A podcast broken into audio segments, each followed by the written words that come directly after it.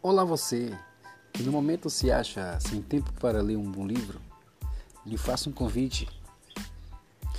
Venha ouvir comigo uma boa literatura cristã para sua edificação e motivação.